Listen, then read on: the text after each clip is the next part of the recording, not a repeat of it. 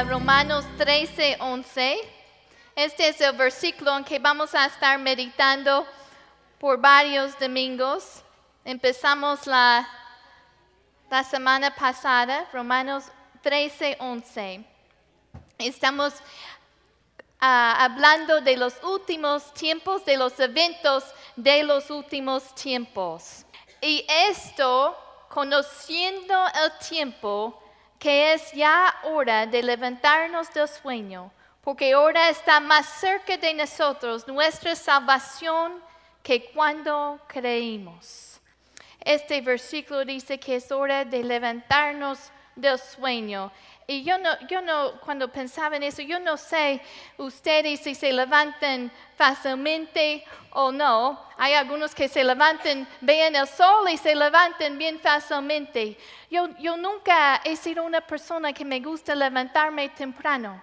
Cuando era chiquita, mi mamá me decía, Mayra, vas a tener que tener un trabajo en que trabajes en la noche, porque te quedas despierta toda la noche y nunca, no te quieres levantar. Y mi mamá ponía, como no podía levantarme, ella ponía hielo en mis pijamas. Y ese, con ese frío, la primera cosa en la mañana, así me levanté. Así que esta plática y esta mañana vamos a platicar de los eventos de los últimos tiempos. Y mi deseo es, es que esto nos ayude a tener una, un sentido de urgencia, que el Señor puede venir en cualquier momento. Y hay que estar listos, iglesia. No queremos que, que ninguno de nosotros está dejado atrás. La, vez pasada hablamos de un evento que nosotros llamamos el arrebatamiento, el rapto. Y, eh, hablamos de este versículo en primero de Tesalonicenses 4:16. Vamos a regresar allí porque así dejamos la plática la, última vez hablando del arrebatamiento. Primero de Tesalonicenses 4:16 hay un interés, hay un, a veces un temor en el mundo por, el futuro. Se refleja en las películas. Yo, sé que ustedes quizá no vean estas películas, pero quizá han escuchado de estas películas, ¿verdad? Que hablan del fin del mundo, que, que hablan de quizá va, va, a terminar con, hay algunos que piensan que si quizá una estrella se cae, cae sobre la Tierra, ¿cómo se dice un asteroide? Asteroide. Algunos piensan, bueno, quizá algunas de las películas tienen máquinas que van a dominar el mundo y, algunos tienen cambios en el, clima. Así que hay ese interés que en, la humanidad y la pregunta es, ¿seguirá siempre? así la tierra o si va a haber algo que va a cambiar el futuro para siempre. Y nosotros sabemos que sí va a llegar un momento de lo cual no sabemos ni, ni, el día ni la hora, pero que todo cambiará en un abrir y cerrar, cerrar de los ojos. Y ese evento es el arrebatamiento un evento en que de repente millones de personas van a desaparecer de esta tierra. No sé si pueden imaginar um, si, algunos de ustedes les ha pasado, si han perdido un niño en la tienda y por un momento estás con el niño, de repente se va y empiezas a buscarlo y ¡ay! ¡Qué alivio lo encontré! Pero en ese momento, cuando los niños desaparecen, quizás están en la tienda y la mamá empieza a buscar, pero no lo va a hallar. Quizá está leyendo un libro con el niño y de repente el niño desaparece y deja su ropa allí y empieza a buscarlo un poco confundido y luego habla con otro. Bueno, lo mismo me pasó a, mí, lo mismo pasó a mi esposo y dejó su ropa. ropa. Va a haber carros abandonados en la calle. Puedes imaginar personas que están platicando y de repente la persona manejando desaparece. Y va a haber choques, va a haber una confusión, un caos. Cuando millones de la gente simplemente desaparecen. Va a haber doctores que quizá en medio de una cirugía, que de repente el doctor desaparece. Puedes imaginar. No sé si les ha tocado en una visi- visita al doctor y que yo me acuerdo cuando ah, me operaron cuando Kinsey iba a nacer y eh, yo escucho a ellos platicando y escucho a ellos diciendo que hay un problema y yo me pongo un poco nerviosa, pues ¿qué está pasando? Pues puedes imaginar ellos empezando a platicar. El doctor, doctor desapareció. ¿Dónde está?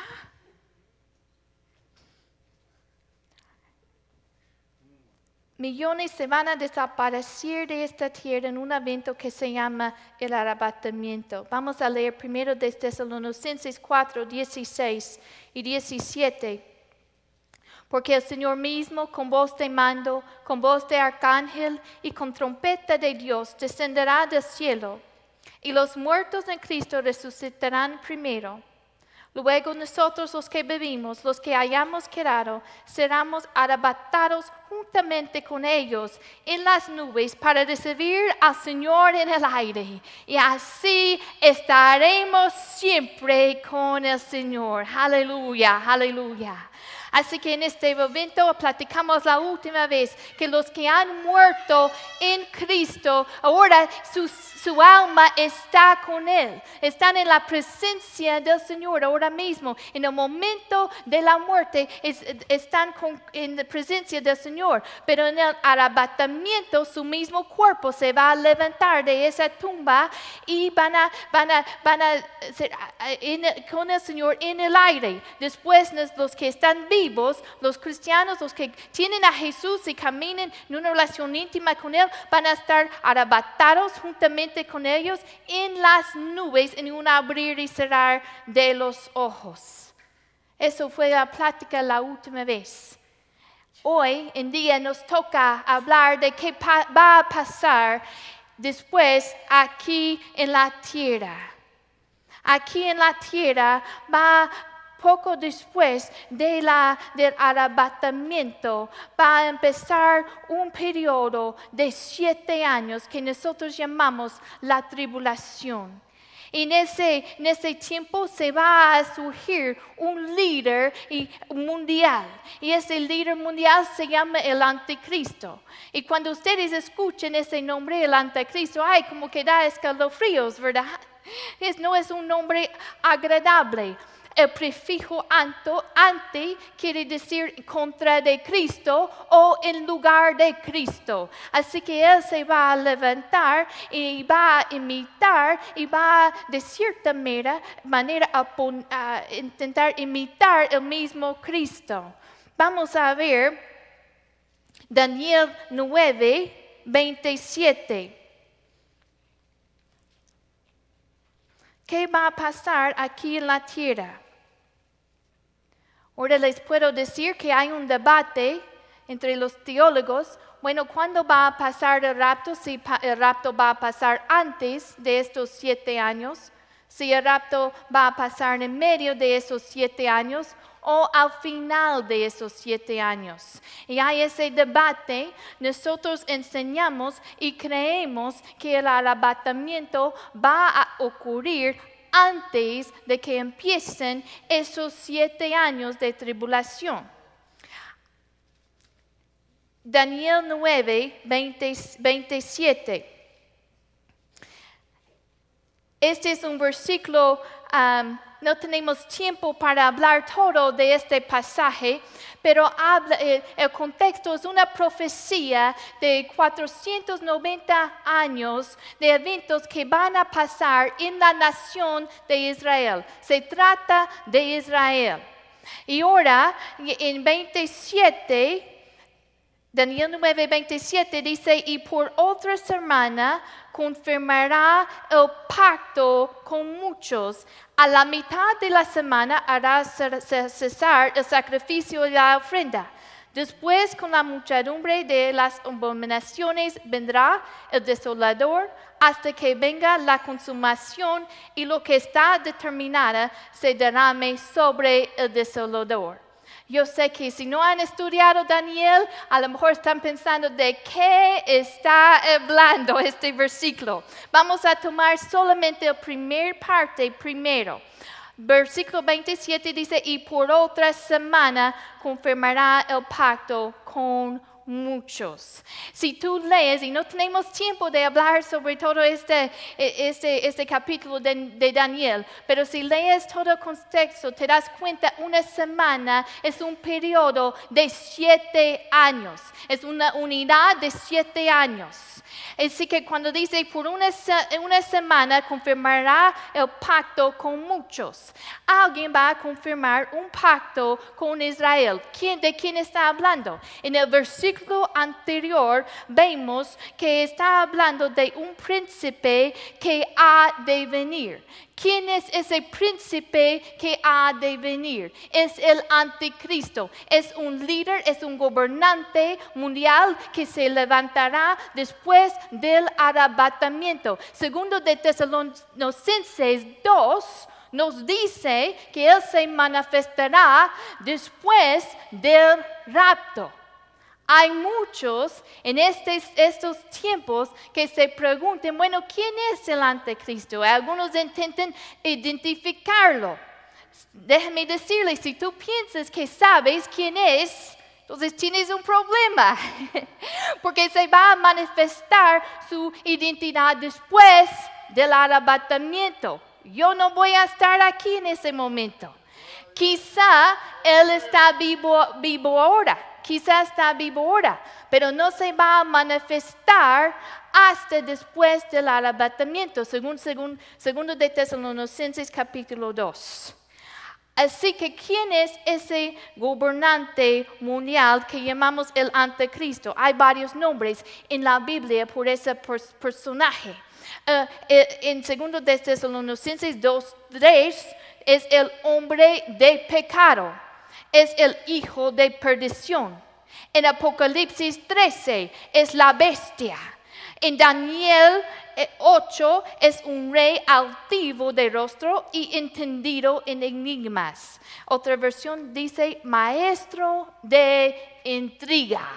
Así que esta persona no se va a levantar y no se va a decir, aquí estoy, soy el anticristo. No va a pasar así. Va a ser una persona muy elocuente. Daniel dice que es como un cuerno pequeño.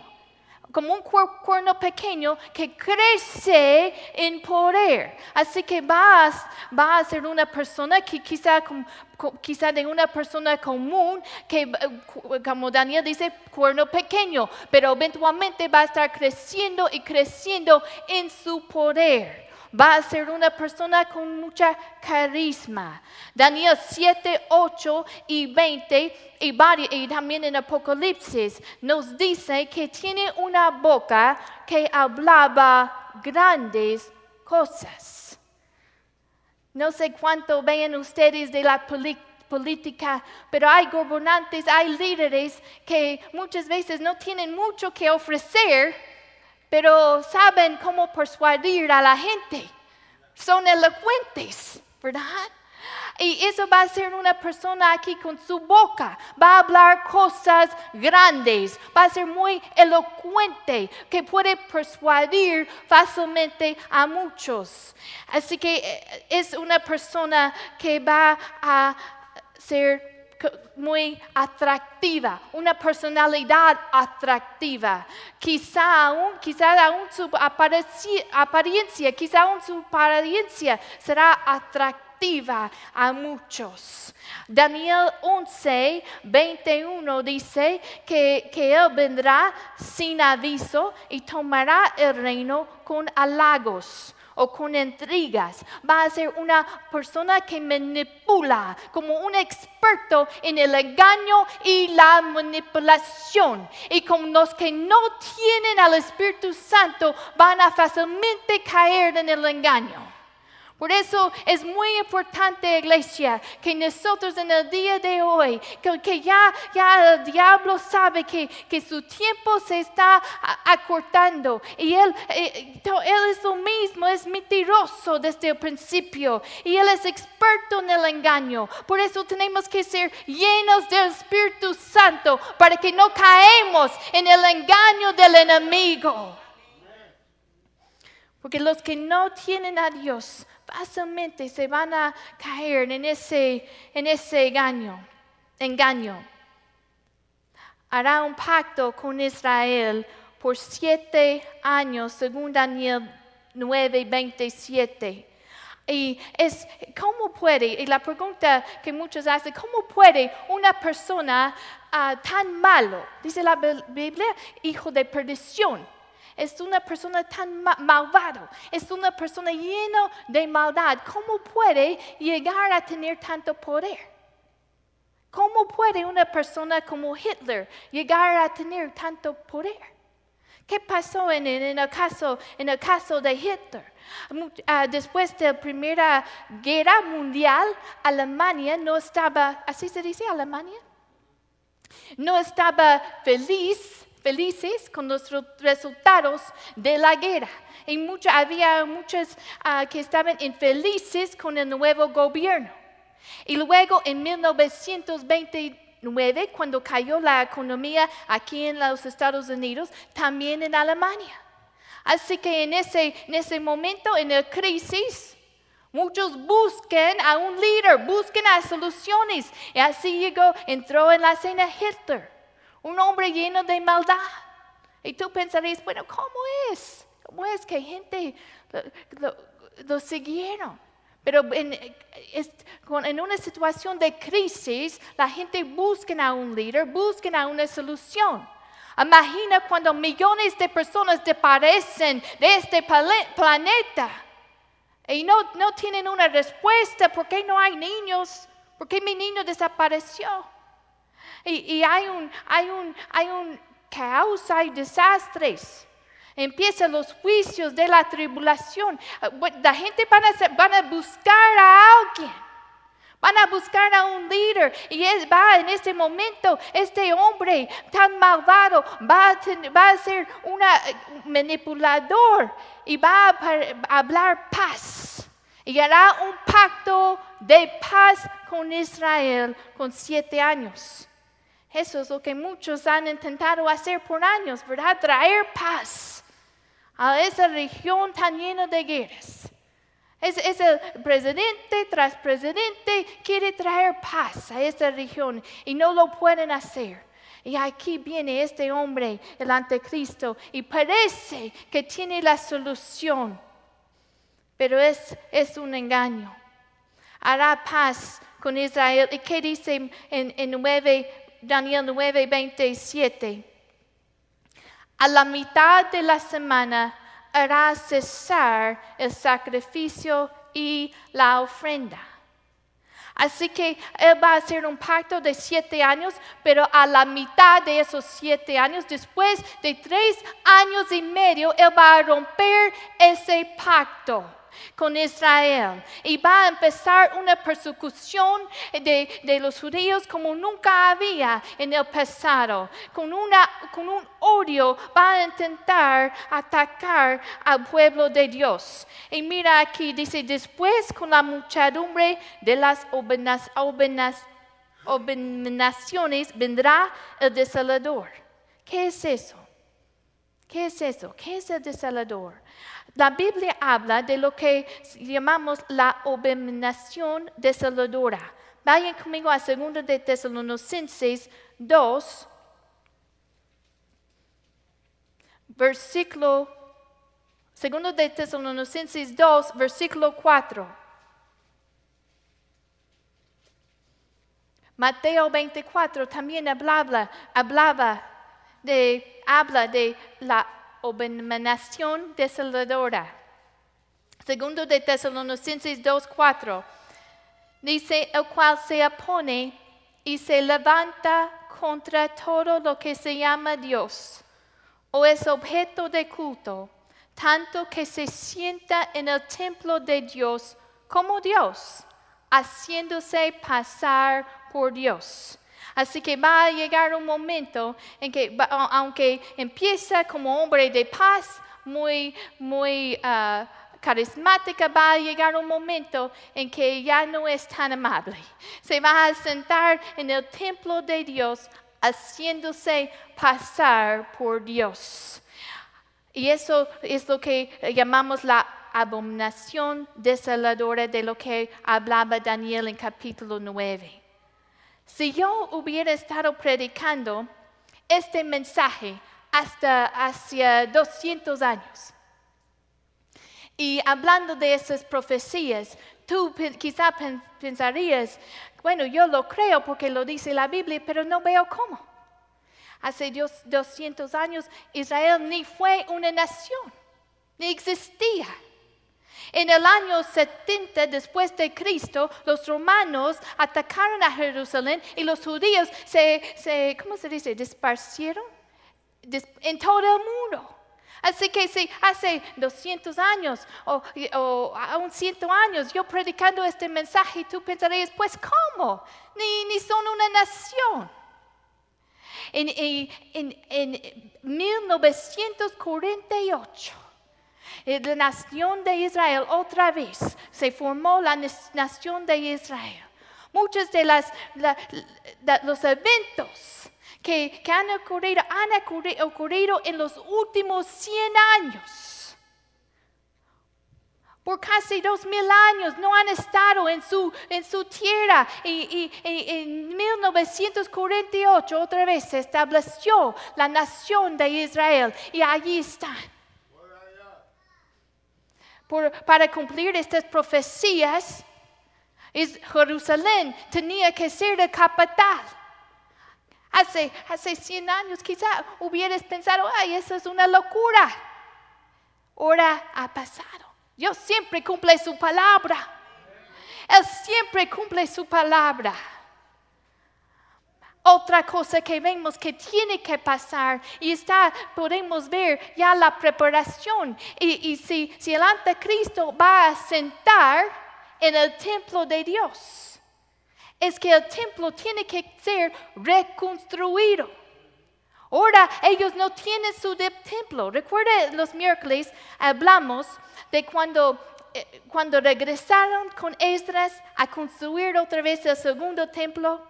Ese templo fue destruido por los romanos en el año 70. Así que para cumplir esta profecía, que el anticristo se sienta en el templo haciéndose pasar por Dios, tiene que haber otro templo. Ya, hermanos, ya están haciendo planes y preparaciones. Hay gente ya, ya con esa idea de construir otro templo, el tercer templo. Así que es, algo que, yo no sé cuándo, pero en cualquier momento eh, puede pasar eso, ese, tercer tiempo, templo que se va a construir. David Jeremiah dijo, que cuando él empezó a predicar de la profecía, él pensaba, hace, él empezó a predicar hace, hace 40 años. Él decía o pensaba, bueno, yo lo creo porque así dice la Biblia, pero no veo cómo un, líder puede ganar control o puede gobernar todo el mundo. Hace, hace 40 años él no podía entender eso, pero él dice, ahora sí. Con, con, el, con el, CNN, el Fox News, con la televisión, tenemos noticias 24 horas al día tenemos el Internet, tenemos una comunicación como nunca hemos tenido antes.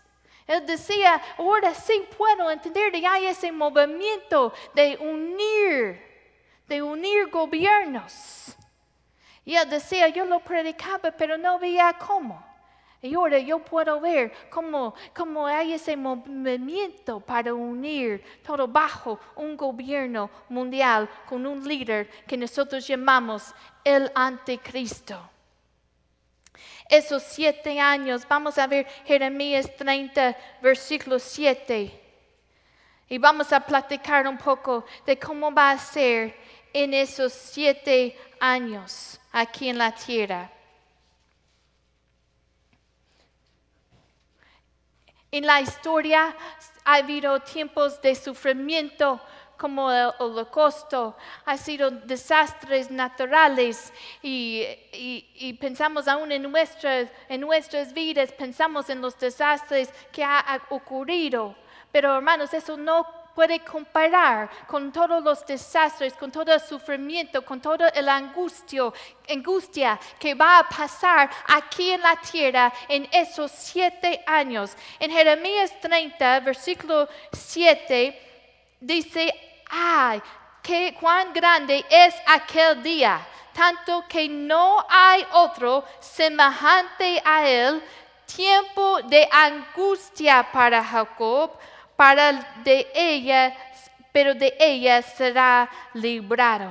Mira cómo habla de esos siete años cuán grande es aquel día. No hay otro semejante a él. En Apocalipsis habla de varios juicios que va a pasar aquí en la tierra. Eh, hay, hay un serie, ¿cómo se dice? ¿Un serie? ¿Series? Serie de, de tres de juicios de los sellos juicios de las trompetas y juicios de las copas de la ira. Y nosotros no tenemos tiempo de entrar en cada detalle, nada más vamos, eso tomaría, uh, tomaría mucho tiempo, pero les puedo decir nada más algunas cosas que va a pasar. En los sellos habla de, cuatro caballos. El primero es un caballo blanco. Eso yo creo que es el anticristo que va a ganar poder aquí en la tierra. El segundo eh, eh, sello habla de un caballo bermejo. Eso habla de guerra y muerte violenta. El tercero es un caballo negro. Es habla de una gran hambre y escasez y altos precios. No sé ustedes, pero cada vez que yo voy a la tienda pienso, ay, ¿cómo están subiendo los precios? Y, y cuando subió el precio de la gasolina, bueno, puedes imaginar yendo a la tienda y es doble, triple, cuatro veces, cinco veces de lo que es y no tienes dinero para pagar aún las necesidades. Va a haber escasez de necesidades. Yo me acuerdo una, una vez, no, creo que fue Día de las Gracias, que fui a la tienda buscando algunas cosas y ay, en esos días de tiempo yo no encontraba nada que buscaba todos en la tienda. Bueno, puedes imaginar, eso no es nada comparado con ese día. Va a ser una escasez de cosas que necesarios. Y hermanos, nosotros estamos, vivimos en un tiempo bien cómodos. Y estamos un poco consentidos a veces. Puedes imaginar que no puedes ir a la tienda y encontrar lo que necesitas y si lo, si lo ves, es, es, tan alto el precio que ni tienes para pagar aún las cosas necesarias. El cuarto sello es el caballo amarillo que es la muerte. Va a haber ah, una despoblación de la tierra como nunca antes. El sexto sello habla de un gran terremoto, que el sol se pone negro y se vuelve como sangre. Y vayan conmigo a Apocalipsis 6, versículo 15. Apocalipsis 6, versículo 15.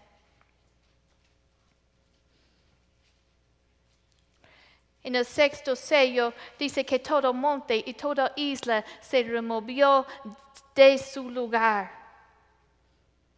No sé si algunos de ustedes han experimentado un terremoto, pero va a ser terremotos como nunca, nunca ha habido en esta, en esta tierra. Dice en versículo 15, y los reyes de la tierra y los grandes, los ricos, los capitanes, los poderosos, y mira aquí, y todo siervo y todo libre se escondieron en las cuevas y entre las peñas de los montes.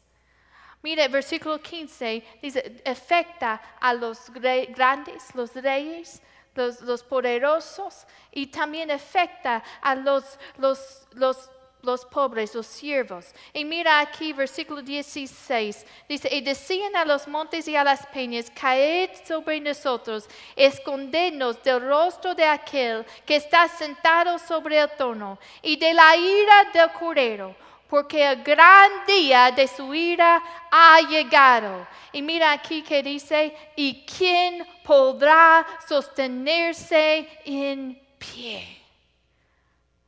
Un gran día de la ira del Señor. No, Yo no quiero que ninguno de mi familia está aquí en ese día. No quiero que ninguno, que a, mis amigos, a una, a una, si puedes pensar en la persona que más te cae mal. Yo no quiero que pasen esos siete años aquí en la tierra. Van a ser tiempos de angustia. Angustia. Después de los sellos hay los juicios de las trompetas. Y no tenemos tiempo para, para, entrar en todos los detalles. Se encuentra en Apocalipsis 8 y 9, si lo quieren leer. Pero habla de granizo y fuego mezclado con sangre cayendo y una tercera parte de los árboles se queman y todo quema, quema toda la hierba verde. Hace, hace dos años cuando fuimos a España y dejamos el carro la camioneta allí en, el aeropuerto y yo me acuerdo llegamos, llegamos en el autobús y vimos caminando buscando carro y vimos varios vidrios ah, rotos. Y yo pensé, pues, ¿qué pasa aquí? ¿Por qué dejamos?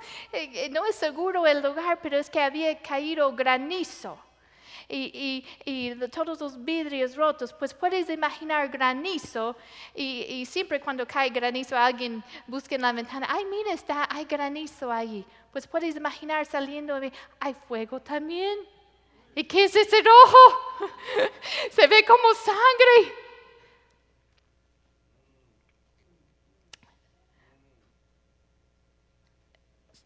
En Apocalipsis 8 también el segundo, cuando el segundo ángel toca la trompeta, habla de una gran montaña ardiendo en fuego que, que se arroja en el mar. Una tercera parte del mar se convierte en sangre. Esta semana tuvimos eh, las vacaciones en el mar y qué bonito el mar. No puedo imaginar estando allí, de repente veo que estoy nadando en sangre. Y dice aquí, dice aquí que, que, murió la tercera parte de los seres vivientes que estaban en el mar y la tercera parte de las naves fue destruidos. Habla, habla de una gran, en el tercer trompeta habla de una gran estrella ardiendo como antorcha que cayó sobre los ríos y sobre las fuentes de agua. Puedes imaginar que, que no se encuentra del agua que necesitan. El cuarto ángel toca la trompeta y una tercera parte del sol y tercera parte de luna y de las estrellas se oscurecen. La vida aquí en la tierra depende del sol. Así que si una, una tercera parte se dice aquí que, que, que la tercera parte fue herida. Eso nada más es poquito. No tenemos tiempo de entrar en todo. Y después las copas de la ira. Si, si eso se encuentra en Apocalipsis 16, las copas de la ira. Y no vamos a no vamos a hablar de todos, pero nada más poquito dice en el primero que hay una úlcera sobre los hombres que tienen la marca de la bestia.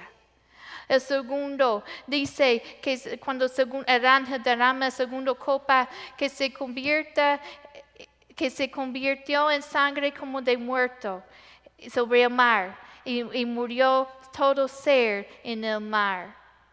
Y los ríos y las aguas se convierten en sangre. Va a ser un tiempo horrible como nunca ha sido en la tierra. Vayan conmigo a Apocalipsis 9, 6.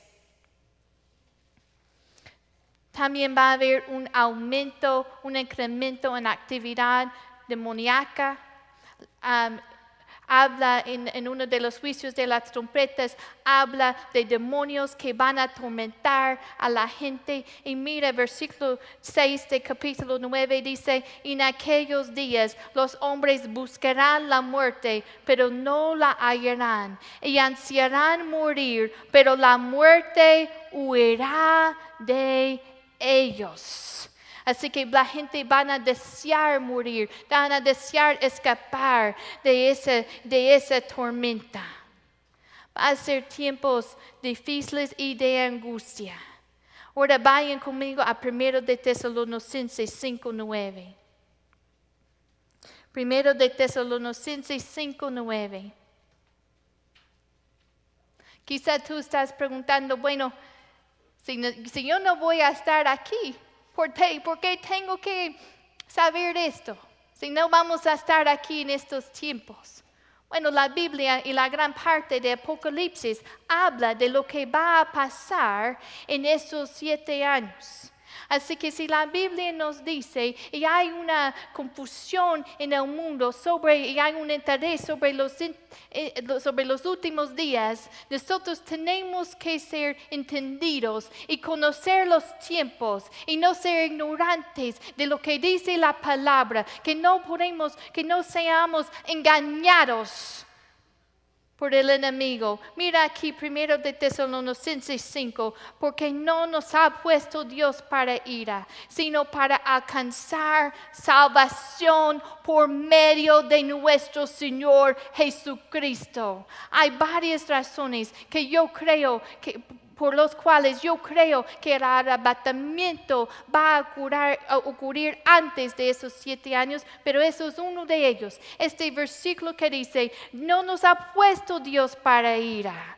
Dios quiere que nosotros alcanzamos la salvación por medio de nuestro Señor Jesucristo. Es el plan y es el plan porque, que- de Él que todos vengan a la salvación, pero es solamente en, solamente en Jesús que nosotros podemos ser salvos. Y es solamente teniendo una relación en Él y aceptarlo como nuestro Señor y Salvador que nosotros vamos a escapar, escapar esos días de la ira.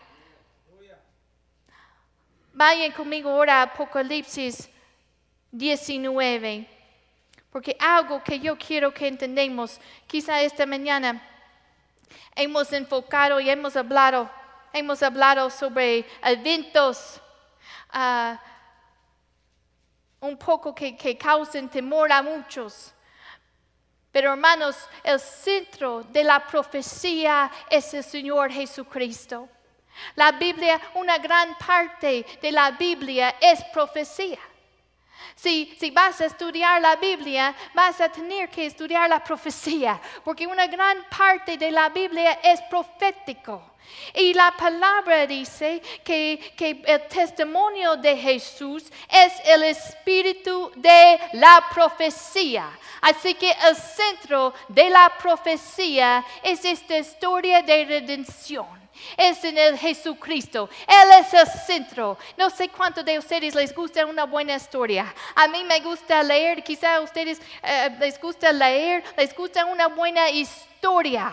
Y esta es la mejor historia en el mundo, la historia de amor, la historia de redención, que Jesús vino a rescatarnos para que nosotros no, no tenemos que sufrir esos tiempos de angustia y ira, porque nos- no nos ha puesto Dios para ira, pero nos ha puesto para alcanzar salvación por medio de nuestro Señor Jesucristo. Eso es la esperanza que nosotros tenemos, que estamos esperando, estamos con expectativa, que estamos esperando al Señor Jesucristo y que va a venir en un abrir y cerrar de los ojos y vamos a estar siempre por la eternidad en su presencia. Eso es nuestra esperanza. Pero si no tienes a Jesús en tu corazón, hoy es el día de la salvación. O si no estás bien con Él, hoy es el día para ponerte a cuentas con Él. No quiero que nadie de aquí se quede atrás. Esta gran historia de la redención, Jesús es el centro de la profecía. En el principio del libro de Apocalipsis dice que es la revelación de Jesús. A través de eso aprendemos y vemos que nosotros servimos a un rey que viene y vemos el final y vemos, vamos, están en Apocalipsis 19, versículo 11, vamos a ver cómo termina. Hablamos de cómo empieza esos siete años cuando el anticristo confirma, cuando hace un pacto con Israel, pero cómo termina ese tiempo. Versículo 11. Entonces vi el cielo abierto y hay aquí un caballo blanco y el que lo montaba se llamaba fiel y verdadero. Está hablando de Jesús y con justicia juzga y pelea. Y mira versículo 12, sus ojos eran como llama de fuego y había en su cabeza muchas diademas y tenía un nombre escrito que ninguno conocía sino él mismo. Estaba vestido de una ropa teñida en sangre y su nombre es el verbo de Dios. Y los ejércitos celestiales vestidos de lino finísimos, blanco y limpio, le seguían en caballos blancos. De su boca sale una espada aguda para herir con ella a las naciones. Y él las regirá con vara de hierro. Y él pisa el lagar del vino de furor y de la ira de Dios Todopoderoso. Y en su vestidura y en su muslo tiene escrito este nombre, Rey de Reyes y Señor de Señores. Aleluya, Él es el Rey. Le damos gloria a Él. El Señor Jesucristo viene. Él viene en un caballo blanco. Oh, Él es el que está montado, fiel y verdadero. Gracias, Señor. Gracias, Señor. Segundo de Tesalonicenses 2:8 dice que el Señor matará el anticristo lo matará con el espíritu de su boca y destruirá, lo destruirá con el resplandor de su venida. Así que al final de estos siete años va a venir el Señor en su venida gloriosa con, con sus ejércitos celestiales y, y, Él es fiel y verdadero y va a venir el Rey de Reyes para establecer su reino aquí en la tierra Él gana. yo no sé eh, si ustedes cómo sienten cuando escuchan esas, esas palabras que, que, que, que, el apóstol Juan dice, vi el cielo abierto y hay aquí un caballo blanco. Quizá el mundo va a ser, puedes imaginar todo muertos. En ese momento el, el anticristo va a reunir los ejércitos del mundo para hacer guerra en lo que llamamos el, ¿cómo se dice? Dice? Armagedón. Y en ese momento eh, el cielo abre y aquí un caballo blanco y viene el Señor Jesucristo, Rey de Reyes, fiel y verdadero. Y con, dice con, lo matará con el espíritu de su boca. Hay un temor en la gente cuando hablan del anticristo, pero ustedes deben, deben entender que, que Él solamente puede hacer lo que el Señor le permite hacer.